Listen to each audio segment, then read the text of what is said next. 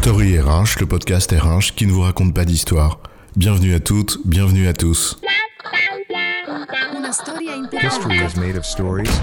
Et si on se questionnait un instant, à distance, sur le travail hybride? Est-ce une nouvelle norme Vraiment? Est-ce que le télétravail est devenu the new normal? À écouter certains, le travail hybride deviendrait le new normal. Il y a le monde d'avant et le monde d'après. Avant, on faisait du télétravail, maintenant on parle d'hybridation. Ça n'a rien à voir. Ah bon? T'es sûr? Ça a vraiment rien à voir? Et si on avait simplement rebaptisé une pratique qui existait déjà avant la crise? Et si on avait oublié, une fois de plus, de nuancer? Le travail hybride est-il réellement une nouvelle norme? C'est quoi l'histoire? Comme tout événement majeur et massif qui frappe brutalement le quotidien des gens, la crise sanitaire a amené avec elle tout un tas de conclusions sur ce que sera le travail de demain.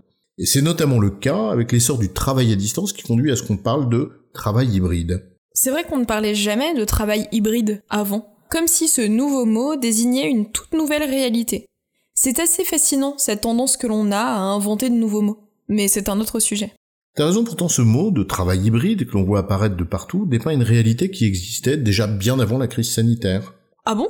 On travaillait à distance avant la crise? Oh Incroyable Bien sûr que ça existait avant la crise, tiens par exemple Patrick Bouvard, en 99, je l'embauchais à 100% à distance pour gérer RH Info. Et c'est une bien belle réussite, grâce à lui, et à distance. Oh Incroyable En fait, même les dinosaures, ils travaillaient à distance. C'est fou Au-delà de cet exemple qui relève de l'anecdote personnelle, il est vrai que le télétravail existait. Malakoff Humanis nous dit même qu'il concernait 30% des salariés à raison de 1,6 jours par semaine, en moyenne. Pendant le premier confinement, il est vrai que le travail à distance a connu un pic. 41% des salariés étaient concernés, toujours selon le même baromètre. Donc ça a augmenté, certes, mais dans des conditions exceptionnelles, très loin du télétravail encadré et choisi. D'autant qu'en dehors du confinement, les salariés semblent dire que la moyenne optimale serait de 2 jours par semaine. On passerait donc de 1,6 jours pour 30% des salariés à une moyenne de 2 jours pour maximum 41% de la population active. Est-ce qu'on peut parler réellement de généralisation, comme si à 2 jours par semaine en moyenne, c'était terriblement plus hybride qu'à 1,6 Attendons donc avant de répondre à la question. Rajoutons deux autres nuances. Les hypothèses les plus optimistes nous disent que 60% des métiers sont télétravaillables. C'est le plus gros chiffre qu'on ait trouvé et il vient en plus d'entreprises qui ont quelque chose à nous vendre sur le sujet. Ça a le mérite de nous rappeler que tous les métiers ne sont pas télétravaillables. Coucou les infirmiers, les ouvriers, les manutentionnaires, les pompiers, les soudeurs, les électriciens, les... Oui, c'est bon, je crois qu'on a compris, mais la deuxième nuance que je voulais souligner concerne le nombre de jours réellement télétravaillés. Même si on prend l'hypothèse la plus optimiste, considérant que ceux qui télétravaillent représentent 41% de la population active. Donc tous ceux qui télétravaillaient pendant le confinement et qui continueraient de le faire? Oui, c'est ça. Eh bien, quand on le rapporte au nombre de jours, prenons deux par semaine, et qu'on le compare au nombre de jours travaillables de l'ensemble de la population active, eh ben on arrive en gros à 16%. Le nombre de jours télétravaillés ne représenterait que 16% du nombre de jours travaillables sur l'ensemble de la population active. Voilà, c'est ça. Donc maintenant, tu peux reposer ta question. Quelle question? Ah oui. Selon vous, peut-on réellement parler de généralisation du télétravail? En fait, il convient de réellement s'interroger sur ce qu'est un métier télétravaillable, car la réalité, bah, elle est bien plus complexe qu'il n'y paraît.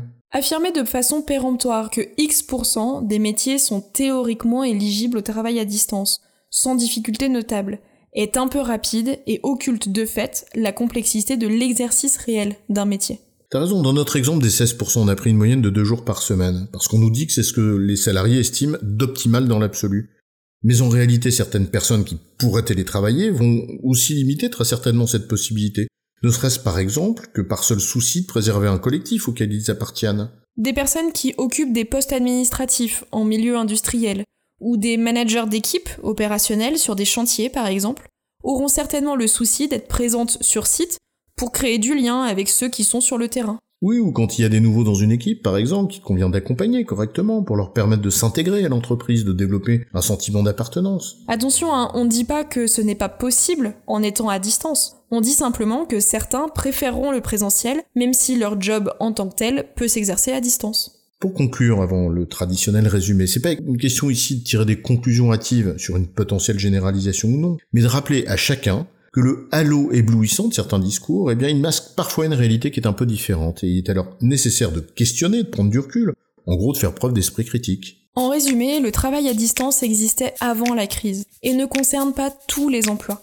Les généralisations outrancières en la matière témoignent du connaissance parcellaire du travail en tant que tel et de ce qu'il exige. Ces généralisations risquent bien alors d'être aussi erronées qu'inutiles. J'ai bon, chef? Oui, tu as bon, mais on va pas en faire toute une histoire. Story RH, le podcast RH qui ne vous raconte pas d'histoire. Retrouvez tous les épisodes sur storyrh.fr.